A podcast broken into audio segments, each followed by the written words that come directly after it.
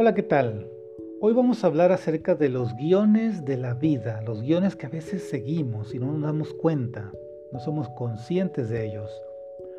Los actores suelen seguir un guion escrito por otro que tiran una vez terminado el rodaje de la película o la representación de la obra. En la vida real cada uno sigue guiones, guiones escritos también para nosotros por otras personas, pero nos aferramos a ellos los conservamos hasta que los hemos memorizado por completo y los seguimos fielmente a lo largo de nuestras vidas. Sus guiones han sido creados por los juicios que otras personas han emitido sobre usted en el pasado. Algunos son positivos y otros no. Frecuentemente surgen a partir de reglas y comentarios que le impresionaron cuando era niño. Por ejemplo, suponga que su padre le dijo cuando era pequeño que a los niños buenos se les debe de ver pero no oír, y suponga que al crecer se dio cuenta de que él raras veces escuchaba lo que tenía que decirle o no prestaba mucha atención a sus descripciones de cosas que le habían sucedido a usted y no parecía muy interesado en conocer sus sentimientos. Ahora, como adulto, tiende a permanecer callado cuando está en compañía y deja que sean otros los que hablen y lo hace así porque en lo más profundo siente que su contribución no vale la pena, pero no tiene realmente interés como persona?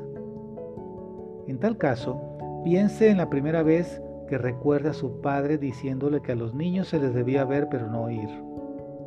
Repase mentalmente la escena e intente recordar con exactitud qué ocurrió. Luego, continúe y repase lo que sucedió en ocasiones posteriores. Ahora, repase de nuevo esas escenas, pero déles un final diferente.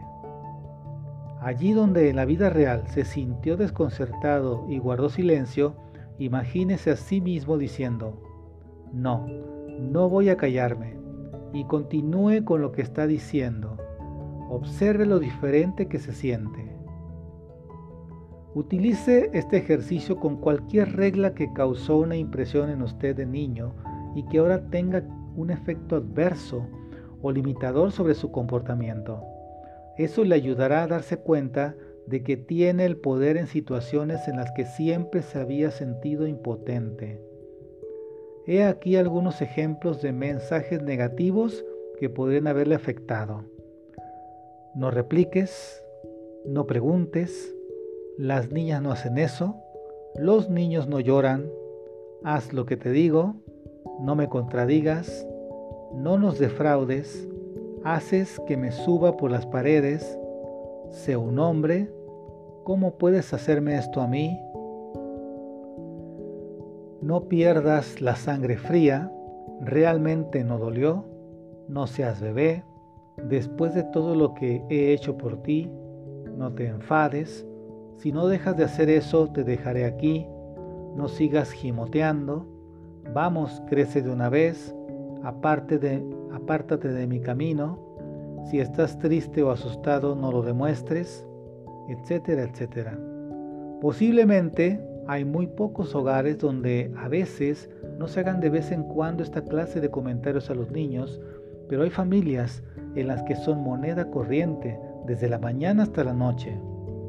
Decir duramente verdades como te digo esto por tu propio bien puede ser una forma de ejercer poder.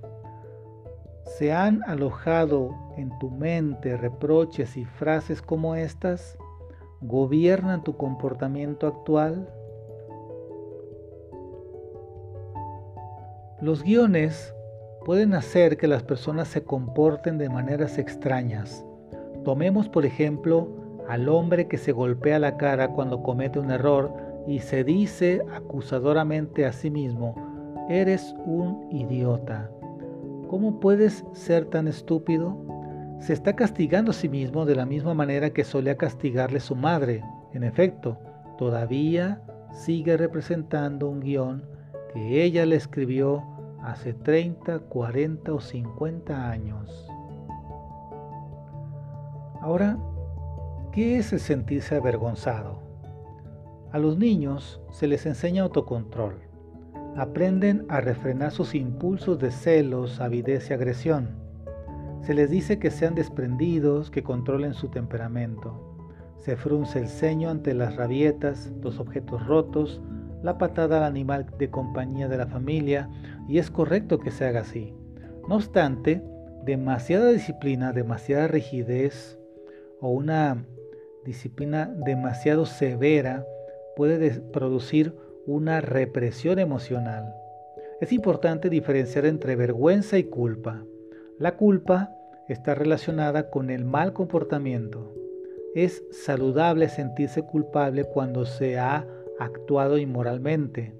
La conciencia la induce a uno a arrepentirse y comportarse mejor la próxima vez. La vergüenza no está vinculada con hacer algo erróneo, sino con ser alguien que uno siente como erróneo.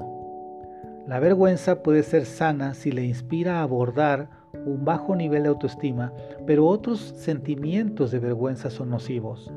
Si no reconoce que sus sentimientos de vergüenza por ser usted mismo le fueron inducidos por otras personas durante su niñez, entonces todo fracaso que experimente en su vida adulta puede actuar como una confirmación de que es usted realmente una persona defectuosa. Charles Whitfield, un especialista estadounidense en asesoramiento familiar, describe el caso de un abogado de 45 años cuyo padre tenía la inveterada costumbre de humillarlo. Cuando su hijo lo visitaba le decía, aquí llega el abogado fulero, y luego miraba a todos los, a todos los presentes con la esperanza de verles reír. Eso hacía que el abogado se sintiera como si tuviese cinco años de edad, confuso, impotente y enojado. Bajaba la cabeza y no sabía qué decir de la vergüenza que sentía como consecuencia de la actitud de su padre, experimentaba exactamente los mismos resentimientos cada vez que alguien le criticaba o le gastaba una broma. Finalmente, se sintió tan enojado con el comportamiento destructivo de su padre que decidió terminar de una vez con aquello y le dijo, no me gusta que te burles de ese modo de mi profesión, y si continúas haciéndolo, dejaré de venir a verte. Es posible liberarse de una vinculación de vergüenza como esta si se la reconoce por lo que es. A la mayoría de los niños se les dice con firmeza que nunca deben actuar enojadamente. Y es cierto que resulta muy conveniente ejercer un cierto control sobre la cólera. No obstante, si se le priva por completo de la cólera o se le impide expresarla, estará condenado a pasarse la vida como un felpudo. La expresión de la cólera por haber sido tratado mal de niño, aunque tenga lugar años más tarde, es una forma de exorcizar la vergüenza y de liberarse de la convicción interna de la falta de valor propio. Muchos de nosotros nos sentimos encadenados por la creencia de que, de algún modo, no tenemos ningún valor, porque de niños se nos hizo sentir inadecuados. Al afrontar estas actitudes y reconocer sus orígenes, es posible romper las cadenas de la vergüenza y liberarnos. Hagamos un ejercicio. Este es un ejercicio útil para controlar los guiones que otras personas escribieron para, para usted. En primer lugar, escriba una lista de todas las reglas, regulaciones y mensajes que sus padres u otras personas le transmitieron de niño y que ahora rechaza. Anótelas en forma de órdenes, como cállate o no seas tonto o pon a los demás siempre por delante de ti. Incluye las numerosas órdenes no verbales como no te atrevas a competir conmigo o nunca cuestiones la autoridad. Mírese en un espejo y con un tono de voz sereno, lea en voz alta la primera orden que ha escrito. Luego, grite su rechazo. No, no me callaré. Eso le ayudará a comprender que dispone usted de una alternativa. Puede seguir sus guiones o no, como prefiera. Es usted responsable de sus propias decisiones. La elección es suya. Ahora Lea nuevamente la lista de órdenes, pero esta vez añada un deseo como por ejemplo, podría estar tranquilo. Eso le ayudará a darse cuenta de que tiene una alternativa. Puede seguir sus propios guiones o no, como prefiera. Es usted responsable de sus propias decisiones y de su propio estado de ánimo y de su felicidad. Si te gustó el video, dale pulgar hacia arriba. Déjame tus comentarios aquí abajo del video, son muy importantes para mí. Y nos vemos en la próxima clase de Psicología Aplicada. Hasta pronto.